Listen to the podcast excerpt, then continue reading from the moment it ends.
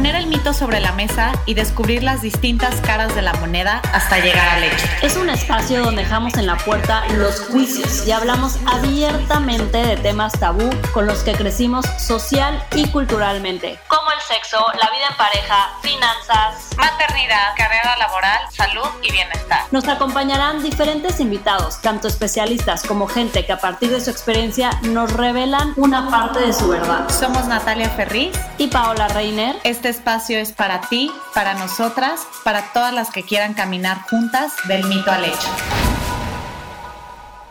Hola, hola a todas, hola a todos, a otro miércoles del mito al hecho. Eh, como todos eh, los miércoles y cada semana, eh, nos emociona mucho tenerlos de vuelta.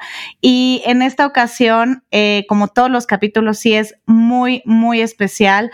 Em, estamos muy contentas. Está con nosotros una productora, actriz y sobre todo una voz auténtica que ha llegado su mensaje a millones de personas, no solo con su trabajo y su carrera, sino por la manera tan humana en la que se expresa en su día a día, con la responsabilidad que eso conlleva.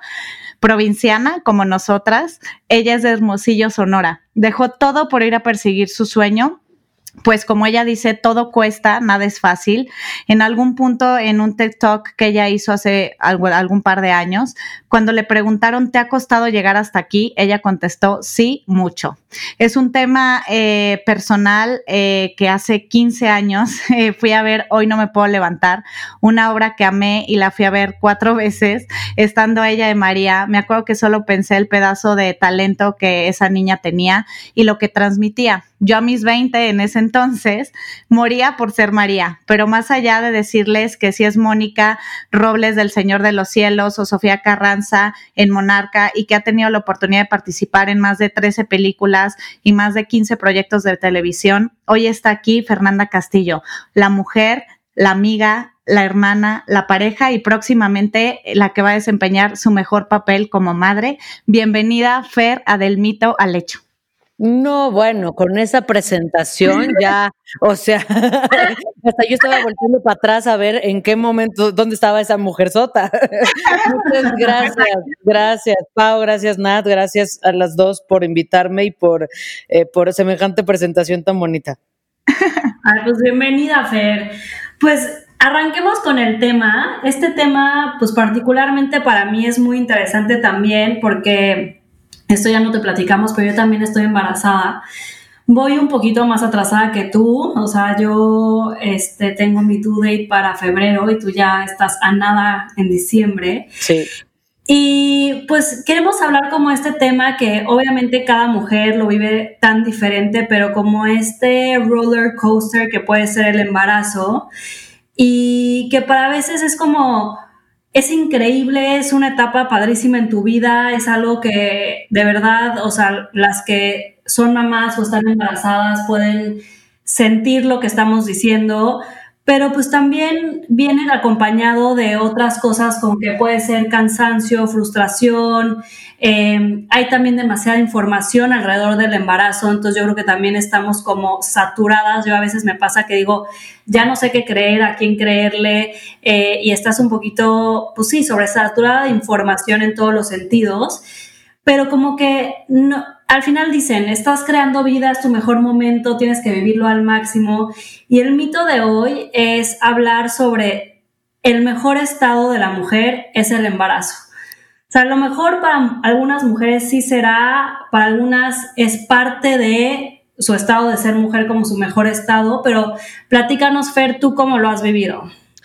Yo la verdad es que he tenido un embarazo increíble. No, nunca me lo imaginé porque yo eh, siempre era muy escéptica, justo de esta, de esta idea de el, el como que fuimos hechas para ser mamás.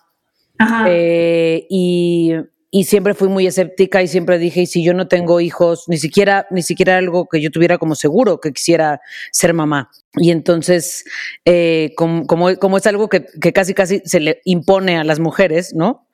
Eh, era algo que, que yo no, no, sabía si iba a disfrutar, si no, y tengo que decir que he tenido un embarazo increíble, en el que me siento súper bien, pero es verdad que que ha tenido que ver mucho con, con, muchas situaciones mías y que cada mujer lo vive diferente y que simplemente el hecho, yo te puedo decir, simplemente el hecho de decidir, que o sea, yo decidí que quería eh, intentar ser mamá.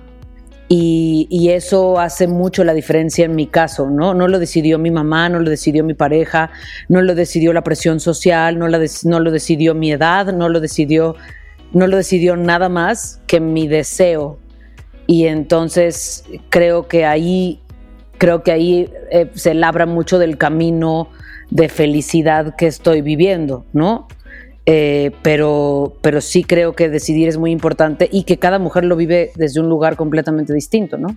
Sí, completamente, completamente, Fer. Digo, cada realidad es, es diferente. Yo, por ejemplo, hace tres años y medio que, que me embaracé, creo que comparto, comparto eso mismo eh, que de lo que hablas, en lo cual yo cuando, cuando me embaracé fue por plena decisión, este, sentí que era el momento y tuve la fortuna, porque pues creo que no, no, no todas pueden contar la misma historia, lamentablemente, pero tuve la fortuna de embarazarme y todo súper bien.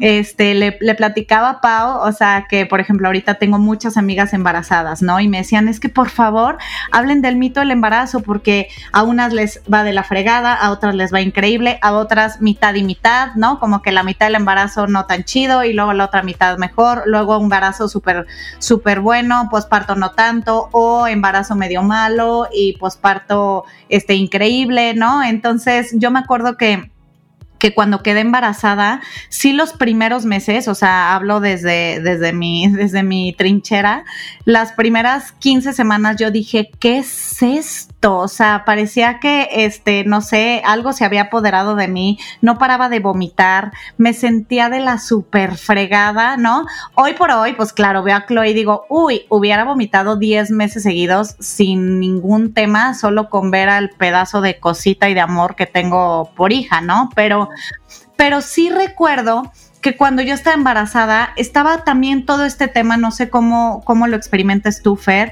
pero ya cuando de repente dices, ay, ya mi cuerpo está empezando a cambiar, ¿no? Este, no solo el tema de, de sentirte como más, este, grande, sino como decir las hormonas, el cuerpo, este, pues toda, toda tú, porque eres como una nueva tú, ¿no? O sea, más que otra cosa, como que te reconoces desde otro punto. ¿Cómo lo has vivido tú? Yo sí, yo sí creo que, como dices, te descubres una nueva persona.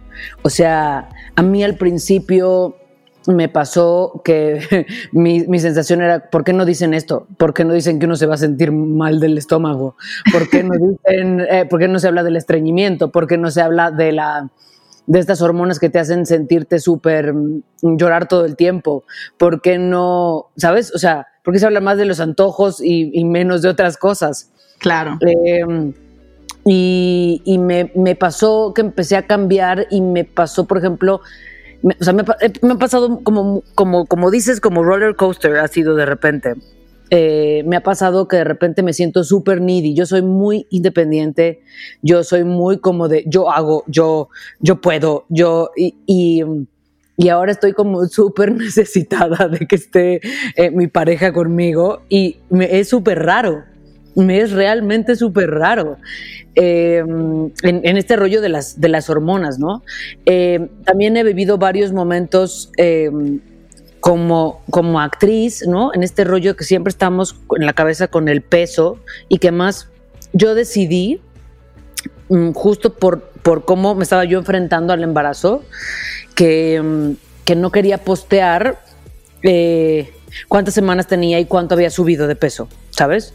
Porque me queda claro que todas las mujeres tenemos un issue ahí, tenemos, o sea, es nuestro talón de Aquiles, porque la sociedad nos pide que seamos de determinadas maneras, de este, o, esa es la sensación que tenemos todo el tiempo. 100%. Y uno se compara, no sé si les haya pasado a ustedes, pero este rollo de, de, ay, yo ya tengo tantas semanas y no se me ve la panza así, o ya engordé más y, y, entonces yo dije yo no quiero ser que yo no quiero ser que nadie se compare conmigo ni para bien ni para mal. Todas mis amigas todas literal digo y esto no es no es un secreto o sea es de que cada vez que van al doctor es de no ya subí y me dicen sus kilos uno dos bla bla bla yo subí 16 o sea imagínate este pero sí es un tema bien cañón. Eso y después el posparto de que en cuánto tiempo los bajaste ah Sí, sí, no, es que de verdad está súper rudo. Y a mí sí, en algún momento me pasó, o sea, primero decía yo, es por salud, después me agarré con el mito este eh, mundial de, es un kilo por mes. Sí, reina, ajá. O sea, yo no sé si de verdad eso pase a alguna mujer, pero yo con todas las que he hablado me dicen, de este, no, eso es una idea loca, de este, ¿no? De que así pasa un kilo por mes pues en qué es lo que estás pensando, ¿no? Digo, tal vez habrá mujeres que sí, pero, pero, pero yo me quería casar con eso al principio y, me empezó a atormentar.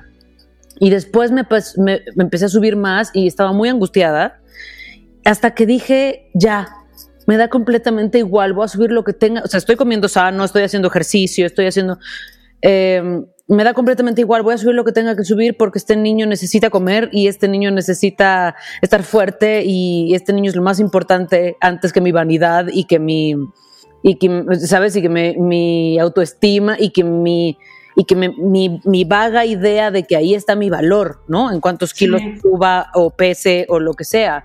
Y ahora he bajado, la verdad es que he subido menos a partir de que solté el tema. El cuerpo. Y me siento súper bien. Y, y sí me ha pasado, por ejemplo, temas como yo en general cuando la gente me decía, qué guapa te ves, yo contestaba, es el filtro. O es que hoy me maquillaron muy bien. O es que mm, hoy se me subió lo guapo. O, ¿sabes? Me costaba decir Gracias.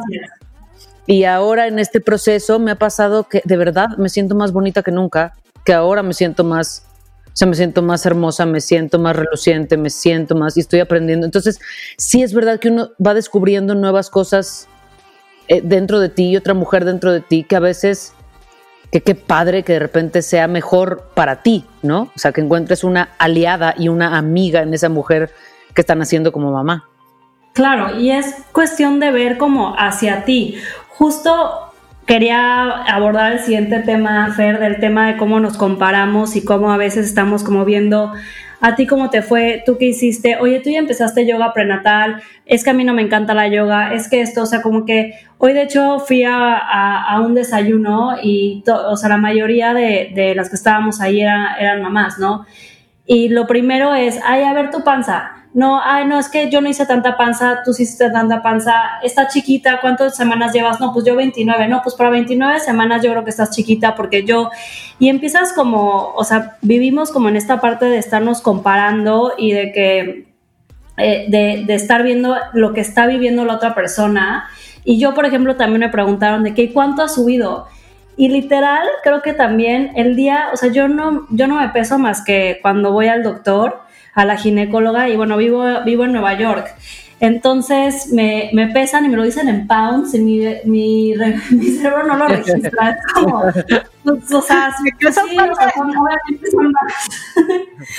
y, y desde que dejé como de convertirlo y ver cuánto llevaba y de estar como tan este, rígida yo conmigo misma de cómo me sentía y cómo estaba subiendo de peso, creo que también llegué a, decir como, pues no, o sea, esto lo estoy viviendo en este momento, mi cuerpo está de esta manera, si tengo algún antojo, si hoy no puedo hacer ejercicio porque el cansancio es extremo, es también escucharnos, ¿no? Que creo que para las que nos están escuchando hoy se pueden identificar mucho en esta parte de, de cómo el tema de comparación y competencias, y tú, Fer, a lo mejor nos puedes platicar, todavía en el mundo de ser artista ha de estar mucho más intenso este tema de, cómo lo han vivido otras artistas y que te compares no solamente tú cuando vas a un desayuno, sino que te comparen allá afuera este, de cómo estás viviendo tú tu embarazo a cómo lo está viviendo a lo mejor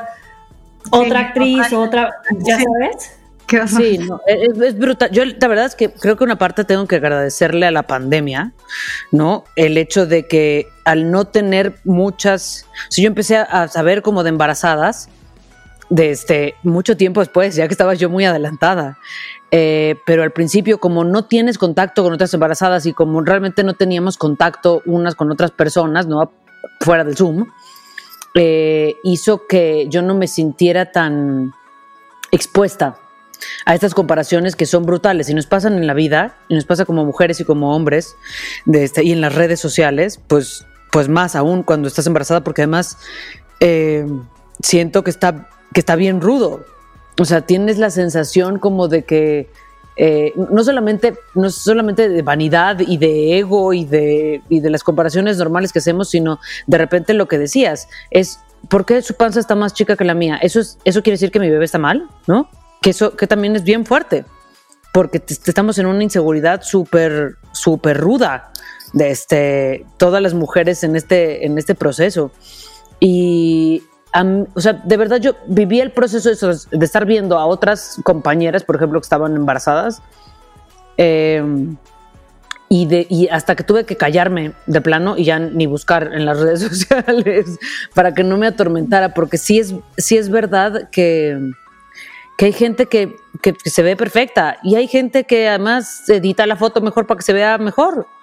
Y, o sea, nada de lo que vemos en una red social, ni siquiera en la vida, podemos decir es completamente real. Y además, si es real, es su caso, no el mío. Y creo que en este proceso más que nunca sí hay que hacerle mucho caso a la intuición. Como dices, Pau, o sea, escucharnos a nosotras mismas, porque además va a ser lo que nos guíe, no solamente en cuanto al peso de la comparación y a otras mamás y a otros procesos, sino para ser mamá, pues lo único que vamos a tener que nos salve y que nos lleve hacia adelante es la intuición, ¿no? De nosotras mismas.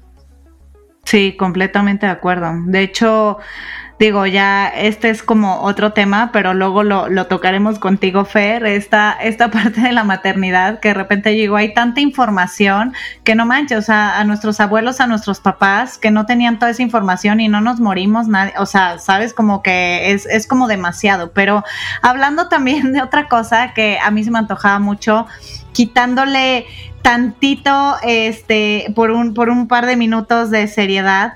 Hablábamos también de esta parte como cómica, tierna, de los mitos, no mitos del embarazo, más allá de los antojos. No sé si te ha pasado, pero híjole, yo con Pau me mato de la risa. A mí también me dio el mommy brain, todo se te olvida. Con la panza yo ya no calculaba si era un metro, 60 centímetros y, chocaba con todo. Este, de repente, sobre todo los primeros meses, hasta en un par de, de, de veces me quedaba dormida. Este, justo este tema de las hormonas que yo me considero como mucho más, a lo mejor como tú decías esto, Fer, como más independiente, creo que yo tengo a lo mejor un poco más energía masculina y eh, difícilmente antes del embarazo las hormonas me ganaban, pero ya embarazada, uh, tal, hice un pancho a mi esposo una vez que solo recuerdo uno, pero en serio, él estaba trabajando en el Valle de Guadalupe y trabajando porque estaba montando una pop-up de Trista allá y yo así empecé a ver las stories, es que malditas redes sociales, empecé a ver las stories de que todos estaban en el evento de Triste y yo no estaba y aparte me la pasaba vomitando. Entonces le hablé y le dije, te odio, así mal, yo no soy esa persona, les juro por Dios, en mi vida me había pasado nunca y ha sido la única vez. El otro todo preocupado, no sabía qué hacer, le, o sea, me quedé dormida de tanto llorar, me levanté a las seis horas como si hubiera estado borracha y después cruda de un blackout de que qué hice. Literal me levanté y dije, ¿qué pasó? Obviamente ahorita ya es como una anécdota para siempre de él y mía, pero están estas partes que como decías, más allá de los antojos que no son ni tan mitos, de todas estas cosas que te van pasando, este, no solo, o sea, más allá de, de la apariencia física, sino de cómo vas funcionando, este, químicamente, ¿no? No, no, no. O sea, a mí, a mí lo que me da mucho es por llorar ahora, por todo, por todo. Pero, o sea, pero imagínate que, o sea, me ha tocado haciendo, yo hago bicicleta estática y entonces durante la pandemia, pues, durante todo el embarazo es lo que he hecho. Y en algún punto eh, entro a una clase de este, y estoy dándole a la bicicleta y sudando en la bicicleta y de repente entré a una clase donde los maestros se pasaban como la estafeta cada cinco minutos sabes, era una clase de 45 minutos y, cada cinco minutos cambiaban de maestro y los maestros decían como de, ay, ahora voy con mi amiga tal, que va a dar los siguientes cinco minutos. Pero una cosa de lo más tarada, o sea, y sudando ahí a la mitad de este, eh, o sea, además tirando el bofe así de que apenas si puede respirar. no sé si respirar o llorar. Sí, que y de repente me vino un y me solté, o sea, y lloraba y lloraba y lloraba y entonces además le grito a, mi novio, a Eric, así de Eric, y aquel pobrecito todo asustado llega y se acerca y yo así de, es que es fuertísimo que se están pasando la estafeta, o sea, yo no, o sea, no podía ni parar la clase porque no tiene pausa, ¿no? de este no podía parar de, ni, de pedalear, ni de llorar, ni de sudar. Y, y, decía, qué fuerte que me, que me está ganando eso. Uh, dos meses después vi la clase otra vez y dije, es una ridiculez, no tenía nada de motivo, no era la clase, era, yo y las hormonas. Y me pasa, por ejemplo, ahora viendo cualquier cualquier cosa en la tele, o sea, cosas ridículas, cosas como, como una final de fútbol cosas así, o sea, que no, cosas que no me importan ni que no me tocan, ¿no? Y de repente me suelto así llorando como niña chiquita durante horas y es muy raro para mí, pero es como si de repente me viera desde afuera y dijera, claro, hay una parte de ti, de, de ti chiquita, conectada con este chiquito dentro de ti y, y que... Y está bien padre ir descubriendo cosas nuevas que ojalá no se queden porque si no voy a llorar cada vez que me suba la bicicleta, ¿no? no, y como que estás fuera de ti un poquito, ¿no? O sea, justamente hoy le, platicaba a Nat que ayer eh, tuve cena, cena en mi casa aquí de Friendsgiving, porque aquí es muy importante el tema de Thanksgiving, ¿no? Entonces, hicimos una cena y, y, pues era en mi departamento, yo iba a ser host, o sea, poquitos amigos, porque pues obviamente COVID y todo, pero me estaba arreglando y me, me, entró como un dolor en la espalda baja, así súper intenso, que no me había pasado hasta ayer. Y como que justo me dieron como ganas de llorar, o sea, ojos llorosos, así como que de una frustración de decir, ¿por qué? Me estoy arreglando ahorita, por primera vez no voy a poner tacones en todo el 2020, este, quiero estar lista para cuando la gente llegue. Y todavía me falta hacer, o sea, era tanto el dolor que me puse a buscar en YouTube de eh, cómo bajar el dolor de espalda baja en cinco minutos, este, qué ejercicios express se pueden hacer, este, pero como esta frustración de, de decir, sobre todo, bueno, tú, Fer, que ya estás más en, en, el último jalón, como que en el embarazo te das cuenta y es un poquito de, del enfrentarte con esta nueva yo que hablábamos al principio, que es realmente como entender que no es lo que tú quieras hacer, es lo que puedas hacer, ¿no? O sea, si en ese momento tienes que tomar una pausa, si en ese momento tienes que llorar, si en ese momento tienes que gritar a tu esposo, si en ese momento es como entender que es parte de este ciclo, proceso que estamos pasando y como que tampoco ser tan duras con nosotras mismas, o sea, como que no pasa nada. Sí, eso, no, o sea, no pasa nada y que además, o sea, y que no puedes controlarlo todo. Bueno, yo, yo no, no, sé cómo lo viven ustedes, pero yo soy control freak, o sea, a mí me gusta tener las cosas controladas y, y este proceso de no poder controlar nada, ni cómo me siento, ni cuánto crezco, ni, ni cómo me relaciono, ni si puedo tomar un medicamento o no, ¿no? Así, si me duele la espalda, no me puedo tomar, o, el estómago, no puedo, me puedo tomar absolutamente nada. Son un montón de cosas que dices, no, ahora, no tengo el control, ahora no tengo el control y es bien fuerte enfrentarlo, pero, pero creo que deja buenas, buenas lecciones, a pesar de que es bien rudo, o sea, no, no, no, no poder controlar nada, nada, ni siquiera lo que pasa por en tu cuerpo. Sí, completamente. Creo, creo que esa es como la mayor lección, o sea, porque puede ser control freak o no, creo que las tres que estamos aquí eh, mm, podría, podría asegurar que sí. Y es como esta parte donde la vida te dice como, ¿qué crees? ¿No? Y era también lo que te platicaba antes de, de empezar a grabar, Fer, de que yo, claro, mi chamba, yo trabajé hasta el último día y que sí, que allá, que la, o sea, todo yo planeado y cuando la, eh, la ginecóloga me dice, te tengo que sacar a tu hija mañana y, faltaban tres semanas, fue como, ¿qué crees? Todos tus planes, todo lo que tú pensabas, creías y así, pues no, o sea, hasta, hasta ahí se quedan. Sí, sí, sí, sí. Y es, y es bien fuerte.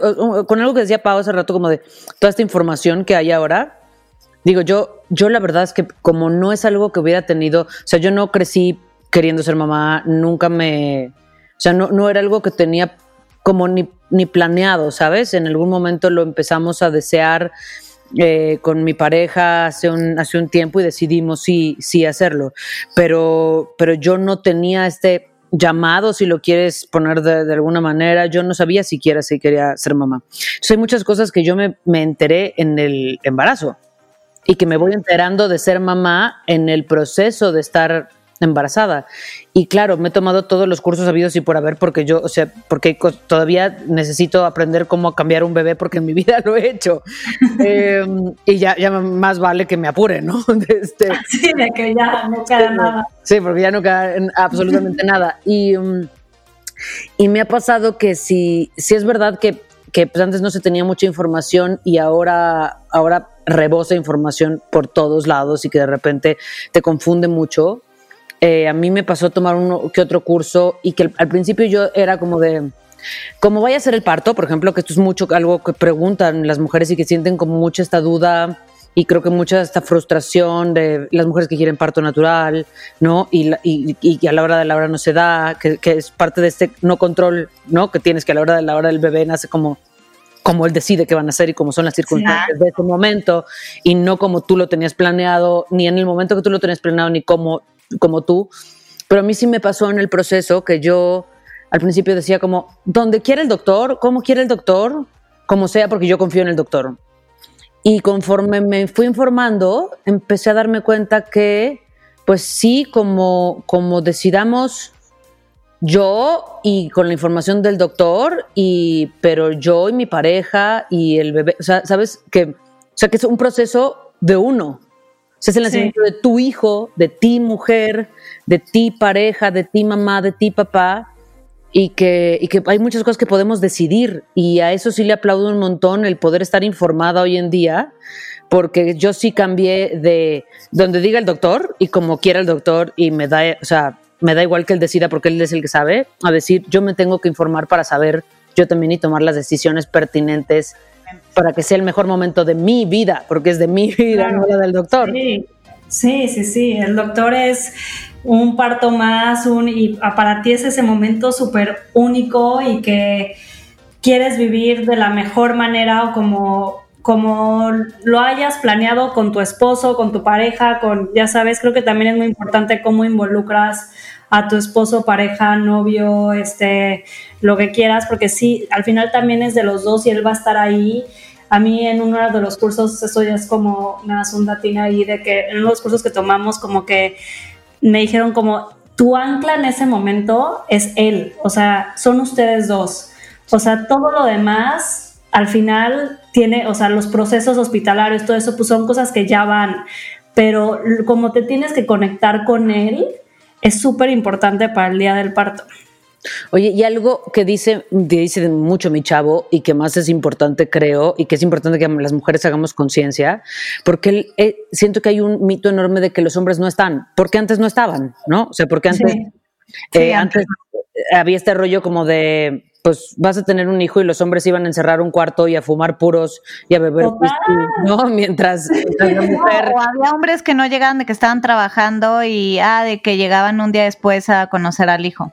Sí, sí, sí, o sea que se enteraban después y que nunca estaban ahí y bueno, ya hay otras circunstancias, pero también él, él siempre me dice, yo quisiera que cuando en todos estos cursos y en todo esto que hay, que también tomaran en cuenta el hecho de que yo quiero estar ahí, Claro. A mí me importa, que es mi hijo también y que no es, o sea, no es porque vaya yo a ayudarte, es mi, y que sea mi responsabilidad, es, es mi derecho también. No me involucrar. Enterarme y involucrarme y sentirme parte, porque al final un poco, siento que también nos volvemos un poco celosas sin darnos cuenta de que al final nosotros estamos sintiendo el bebé pues lo estamos sintiendo, ¿no? Sí. Y, ellos, por más que pongan la mano, sientan y estén ahí, pues, o sea, no hay, no hay manera, ¿no? no sientan lo mismo. Entonces, es un, siento que es un mito este rollo de que los hombres no quieren estar. A veces tiene que ver con que nosotras no los dejamos participar. O sea, que no se los Espérate el, tema cuando nazca. Yo he vivido en, carne propia con círculos cercanos, que es como, pero es que mi marido no me ayuda eh, con el bebé. Pero entonces luego cambia el bebé, es que no, lo cambia mal. No puse el pañal como a mí me gusta que lo ponga. Entonces digo, bueno, pues no te quejes, hermana, porque pues los güeyes, si, si no ayudan mal, si ayudan también, pues no, ¿cómo? Sí, sí, sí, sí, sí, o sea, tiene que ser un equipo desde el principio. Desde el principio. Ah, y aparte eh, me corrijo, dije ayuden, esa es otra cosa. Yo en mi caso es completamente equipo y cuando me dicen como, es que sí me ayudó mi marido con el bebé y es como, pues te ayudó, pues cómo, güey, pues también es su hijo. O sea, También es tu hijo. sí. También tuvo algo que ver con que tengas esa criatura ahora. Sí, sí, sí. No, pero, pero está bien rudo porque también yo creo que también está, o sea, la parte de ellos está bien, ru- o sea, a, a mí mi chavo me lo dice, Sí. este, pues como que siento que los cursos solo hablan, le hablan a ella. A- Aunque yo esté ahí viéndolo también, nadie me habla a mí, o sea, como que todo el mundo asume que yo no estoy ahí. Que, o sea, que estamos trabajando o que no estamos o que nos fuimos con los amigos mientras ella le ve el curso y entonces está bien rudo, porque también, entonces, ¿cómo, cómo haces que se involucre o, que- o cómo quieres que, que, que si, no, si no está pasando por el mismo proceso que tú? O sea, no, no tiene el bebé adentro, no le pasan los mismos procesos, a veces ni los entiende, por más que sea toda madre, ¿no? Este, y, y a- y aparte se siente como excluido, pues debe estar rudo también, ¿no? Sí, yo creo que es muy importante estar conscientes de esto, involucrarlos lo más que se pueda para que sea justo un trabajo en equipo y que sea tu ancla, tu, eh, tu pareja en ese momento y que sea algo de los dos y que los dos puedan vivir este cada quien desde su trinchera y cómo lo puede vivir y obviamente nosotros mucho más involucradas por obvias razones pero, pero siempre tenerlos como súper en cuenta. Oye, Fer, nos vamos a pasar a una parte, bueno, la parte final de, de- del episodio que nos encanta, donde es una dinámica de mitos, donde ya te vamos a, decir como algunos mitos que creemos que están relacionados a tu vida. Ok. Eh, ahí nos echamos un TED Talk tuyo que nos encantó Gracias. y, y de, aquí- de ahí sacamos algunos de los mitos. En esta parte, lo interesante es que tú puedes ser tan corta como quieras en cuestión del mito. o tan largo. Puedes estar, o tan exacto, te puedes ahí también echar cualquier historia que te haga clic con este mito, o a lo mejor decir, pues este mito tiene algo de verdad o no, o tiene parte, o la verdad cero me siento identificada, más bien lo siento así, o sea, nosotros ponemos como lo- el- el- el- la primera piedrita para que tú de ahí puedas este, construir y desarrollar hacia donde tú quieras. Va, perfecto. Entonces, el primer mito es, la vida de un artista es perfecta porque tiene fama, fortuna y reconocimiento. No, ni madres. Puede ser de los mitazos que más la gente se ha de, se ha de imaginar. Sí, no, y es, y es, y es súper dañino además, porque más también Sí. uno, mucha gente le entra a este negocio, o sea, a este rollo de quiero ser actor, o quiero ser actriz, o quiero salir en la tele por eso, y después te das unos golpes en la cabeza terribles. De este, eh, la fama es completamente efímera, a veces la tienes, a veces no en esta carrera, ¿no? A veces puede ser maravilloso y no la tienes. La fortuna en general no. de este, por más que, por más que la gente vean las, eh, mansiones de Beverly Hills, en México no se paga así, ¿no? Este, y también, o sea, bueno, digo, hay, hay casos, ¿me entiendes? Pero, eh, y en general eh, es- tienes una exigencia de parte de la fuera muy fuerte. Entonces, eh, creo que es un También- mito enorme. Y también creo, Fer, tengo una amiga actriz, este, que creo que la conoces bien, Sandra Echeverría.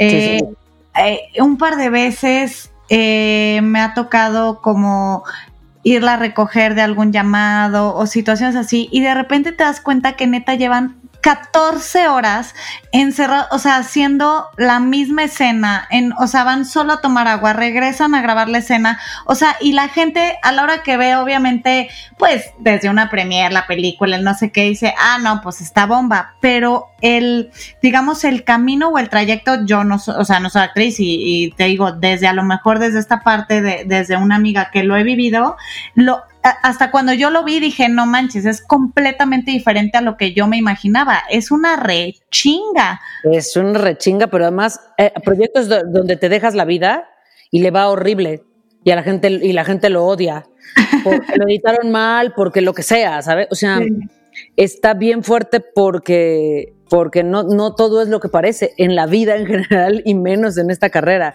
Entonces sí es, sí es brutal, la verdad. Es que, es que es mucho más el trabajo que lo que, que lo que parece y, digo, no, no, no, o sea, no, no creo que esta carrera se trate de eso exactamente, para nada. Claro, el siguiente mito me fascina, Fer, porque no solamente porque creo que es algo que a ti también te hace mucho clic, sino porque la verdad se relaciona tantito con lo que acabamos de hablar, pero con mucho en la vida de que las personas creen que en el momento en que lograste algo profesional o personalmente fue como por arte de magia o porque tuviste eh, el golpe de suerte y que fregón, ¿no? Pero este mito tiene que ver con lo siguiente, los sueños y llegar a lo que uno quiere está escrito fácilmente en el destino.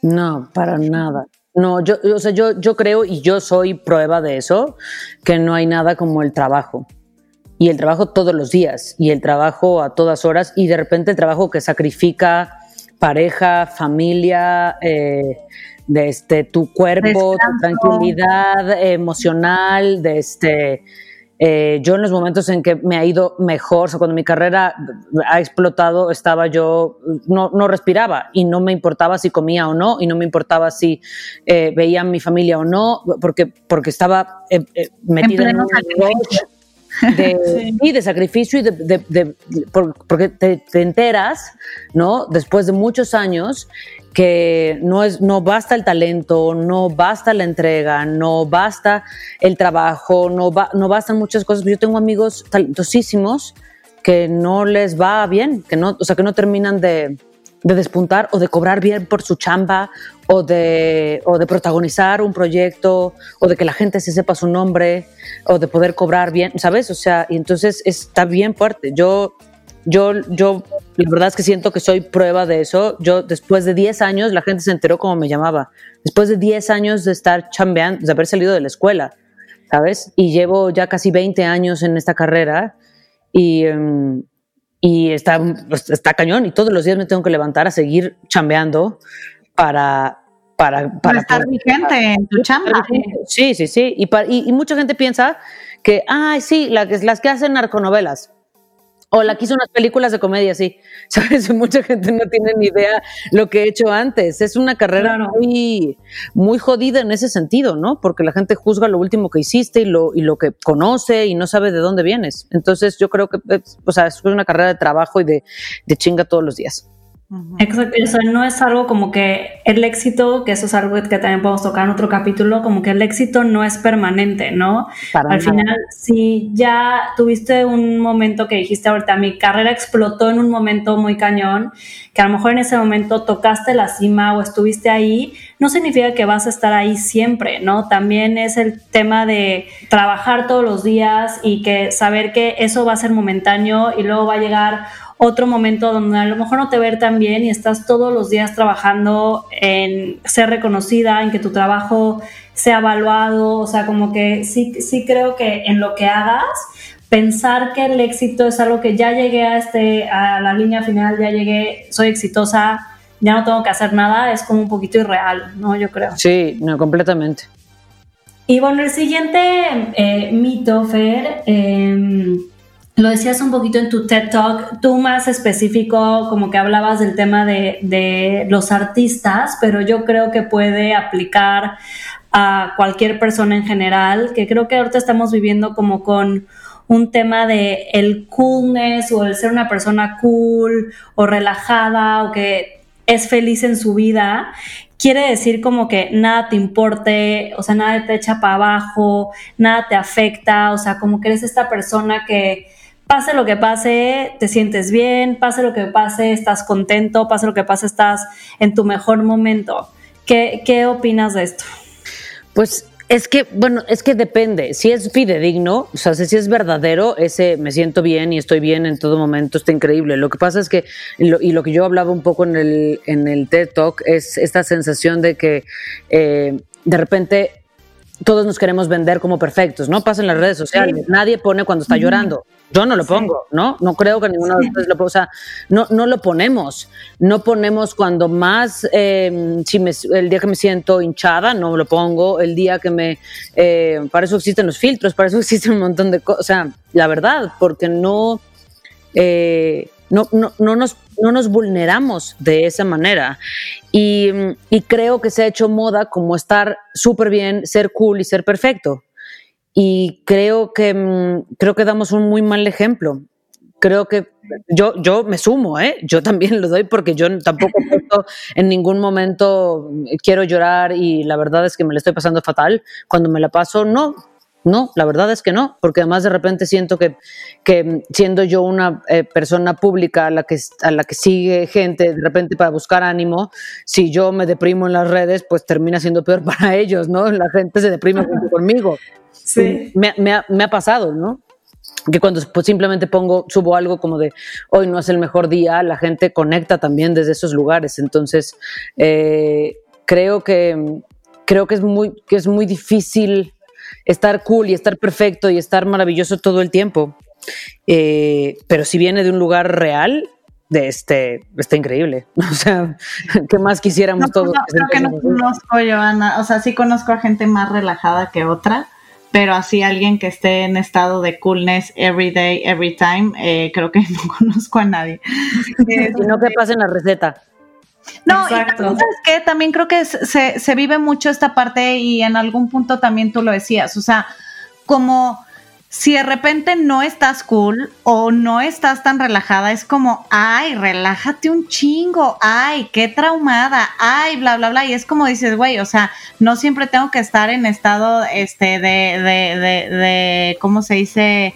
Este, en, en, en súper, no pasa nada, todo chido, todo está bien, porque también se vale, ¿no? O sea, este, quiero hablar un poquito del cuarto mito, Fer, un poquito ya para terminar. Eh, bueno, produciste una obra increíble, eh, Wake Up Woman, eh, y ahí, bueno, habla mucho de la violencia hacia la mujer, ¿no? Y, justo apenas se acaba de conmemorar el día contra la violencia este, contra las mujeres, el 25 de noviembre. Y también existe, creo, mucho este mito de que en las relaciones donde existe violencia no hay amor. Que no Mira, Jota, esta obra yo, yo la, la, hice, yo vi un ensayo en Argentina, una, temporada me fui a estudiar Argentina y vi un ensayo de esta obra con, con el director que la hizo y um, uno me, me, pareció increíble que era, eh, yo vi una historia de amor ahí, eso, es una, es una historia de violencia de género y era una historia de amor. Y, um, y además fue padrísimo ver una historia donde yo decía, yo puedo ser esa mujer porque no sé, no sé si les pasa a ustedes, pero en Latinoamérica esta sensación como de que la mujer abusada es usualmente una mujer que está, que no trabaja, que está, o sea, que es dependiente del marido de, eh, en cuanto económicamente, o que tiene hijos y entonces no se puede mover de donde está, y que estas son muchas de las razones por las que las mujeres, o sea, mujeres que, que no tienen independencia y que de alguna manera no se pueden salir de ahí. Y entonces yo decía, pero yo no soy esa mujer. Entonces yo podría tener una relación donde hubiera violencia. Y al ver esta obra, el ensayo de esta obra, yo decía, claro, las mujeres podemos ser completamente fuertes y podemos ser unas triunfadoras afuera y entrarle a una relación donde eh, o psicológicamente o físicamente seamos maltratadas. Eso no nos, no nos saca de eso. Eh, yo, yo siento que he vivido relaciones que han sido violentas, al menos psicológicamente, y, um, y me siento como un, yo, según yo, soy una cabrona, ¿sabes? Entonces, eh, como que a mí me quitó ese mito de la cabeza de que solo las mujeres débiles son abusadas. Eh, cuando no es cierto, ¿no? Y, y, entonces esta obra fue muy importante, digo, la hicimos, la produjimos entre mi, mi chavo y yo por, por esta necesidad de hablar de eso, justo, y de que y son relaciones de amor enfermas. La, el, o sea, las relaciones estas no empiezan con un, hola, mucho gusto, te doy un cachetadón y, y entonces te quedas, porque nadie se queda así, ¿no? Ni, o sea, así no se establece la dinámica. Eh, son relaciones de amor que se enferman y gente que no sabe cómo eh, cómo hablar de que ama a la otra persona y entonces su miedo a perderla eh, hace que hace que haya violencia y también no solamente de parte del verdugo, ¿sabes? Del, del, del que golpea, sino también de la persona que se queda. Que es una codependencia. Entonces creo que digo, es un tema que da para muchísimo, pero sí creo que es un, a mí al menos me quito este mito enorme de si, si eres una mujer chingona no puedes ser violentada. No es cierto. No es cierto, porque además creo que eso, eso le hace mucho daño a muchas mujeres que piensan, no, no voy a decir que me golpea porque la gente que va a pensar de mí, que, que, que soy débil, ¿no? Soy débil, sí. No, y que saber lo que dices, así me impresionó eso en el teto, que es algo súper cierto, que obviamente esas relaciones de violencia no empieza con una madriza o con un cachetadón, o sea, así no empieza la relación. O sea, empieza con pasión, con amor, con, o sea, de alguna manera te vas involucrando en esa relación y lo hablábamos Nati y yo cuando escuchamos el, el Talk, pero, o sea, como Luego también muchas mujeres o hombres también en general, yo creo, cuando sabes de relaciones de violencia, dices, ay, pues ella está ahí porque no se quiere mover de ahí, eh, de alguna manera. Es juzgar, eso está tremendo. Exacto, y como que dices, no manches, no sabes lo que está sucediendo, no sabes qué tan entrada estás, no sabes eso, qué, qué tanto aceptes el tema de eh, me siento débil, me siento que esto me controla más que a mí misma, ¿no?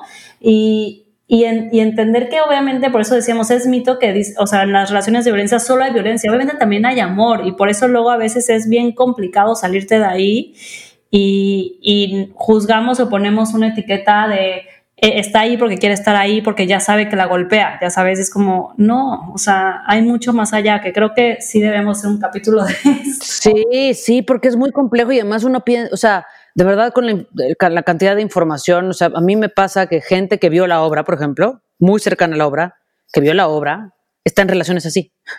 Sí. que, además, cuando no hay golpes, es más fuerte eh, admitir que es una relación de violencia, porque los golpes son mucho más obvios, ¿no? O sea, es morado y se me quedó morado el brazo.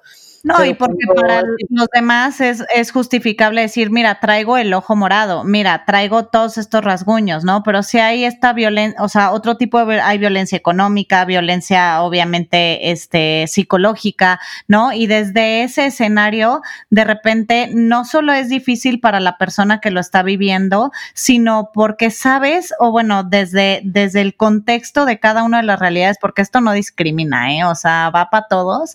Este, Por supuesto sabes que te va a caer el, dedo señalador, o sea, y eso me parece muy grave y digo, ya haremos otro, otro episodio de esto, pero tiene que ver mucho con la empatía.